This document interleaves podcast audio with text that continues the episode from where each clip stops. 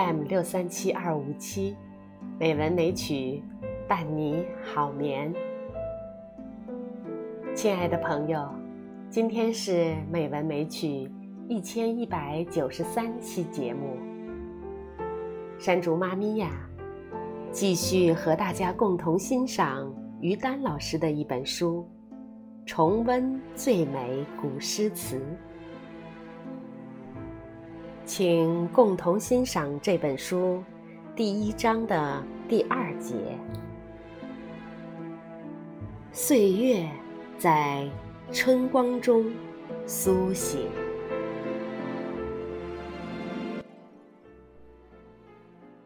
人对春天的憧憬总是来得格外细腻。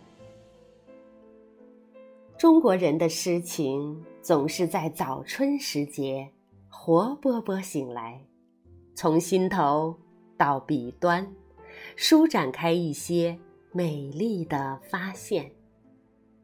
诗人冯延巳的一首小诗《玉楼春》里面有一句，写从残冬进入早春时天空的变化。雪云乍变春云簇，渐觉年华堪纵目。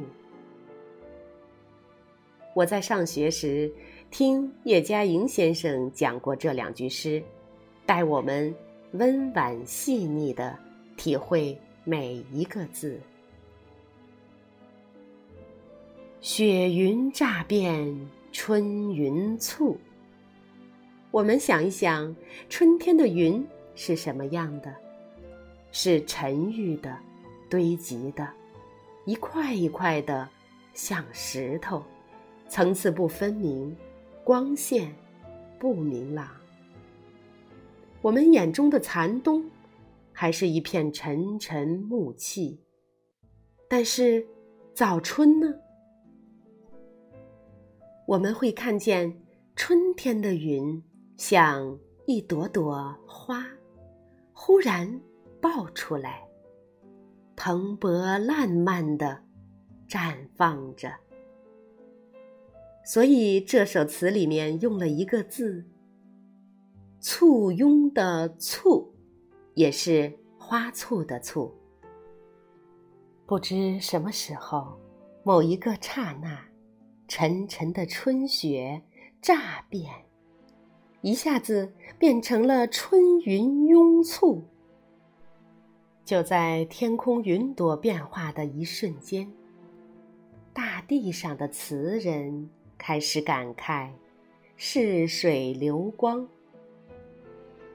渐觉年华堪纵目。”在这样的早春，人眼中、心中的一切是。如此舒展，又带着些许惆怅。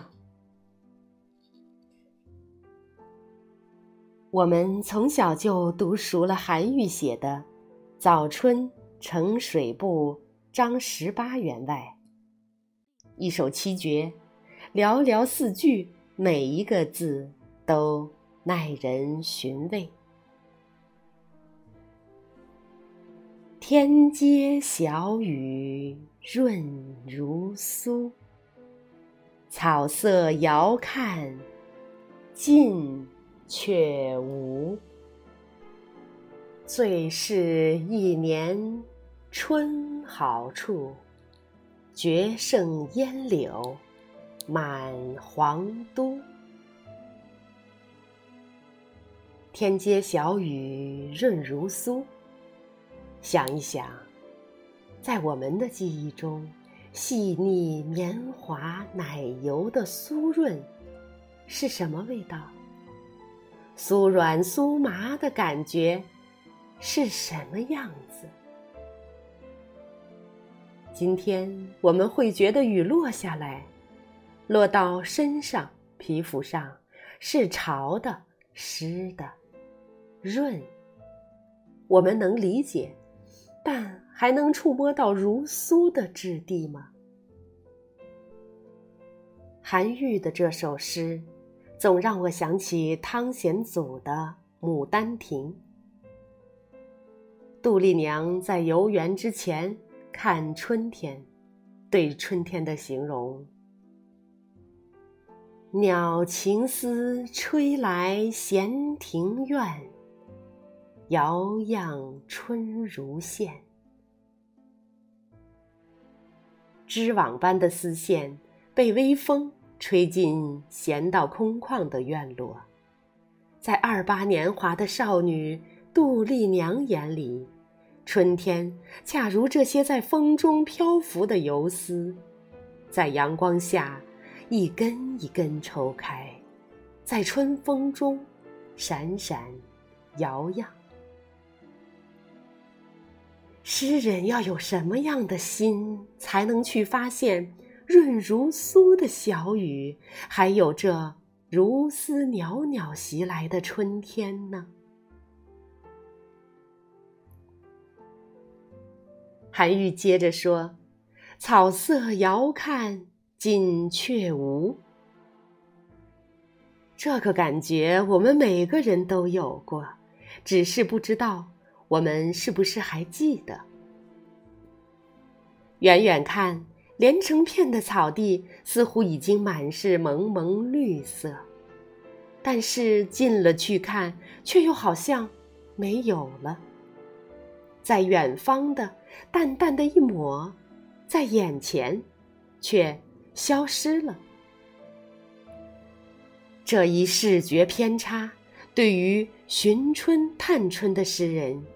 是一个谜。最是一年春好处，绝胜烟柳满皇都。现在真是春天最好的时光了。那种早春几近透明的绿，是浅浅、淡淡、朦朦胧胧的，只可远观，不可亵玩。这一点娇嫩撩人、初初萌动的春色，还真胜过了满城柳丝的农春景色呢。形容水面袅袅变化，有一个词叫“烟波”。柳丝荡漾，依然如烟；人的心思如烟。世事岁月的变迁如烟，一个“烟”字里面，袅袅涌荡的那种气息，那种光影斑驳，打动着我们的心。这才是春天真正的意味啊！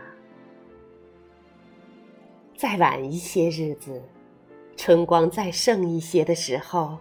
绿意分明，柳条飘荡。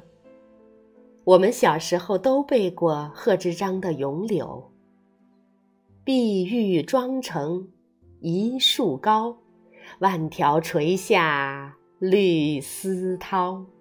不知细叶谁裁出？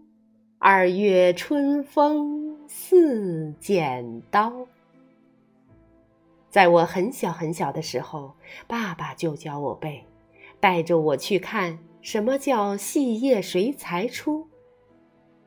等到我的孩子上幼儿园，又在我身边奶声奶气的念这首诗。每个人的年华都曾经从早春经过，都曾经天真的用小手捏着柳叶。用小脑瓜儿，去浪漫的想象，什么叫二月春风似剪刀？是春风一缕一缕的，像我们做手工剪彩纸那样，把柳枝裁成了婀娜的模样吗？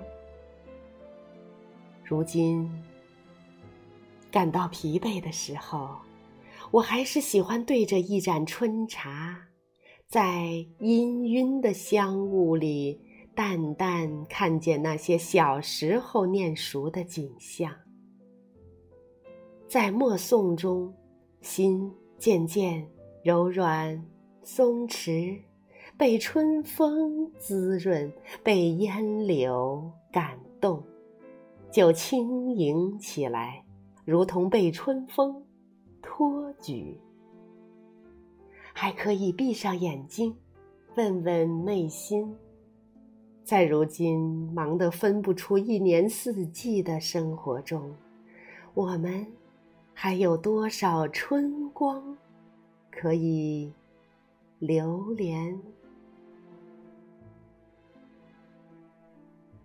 好了，今天的诵读就到这里，下周我们继续欣赏于丹老师。重温最美古诗词，第一章，第三段。朋友们，好梦。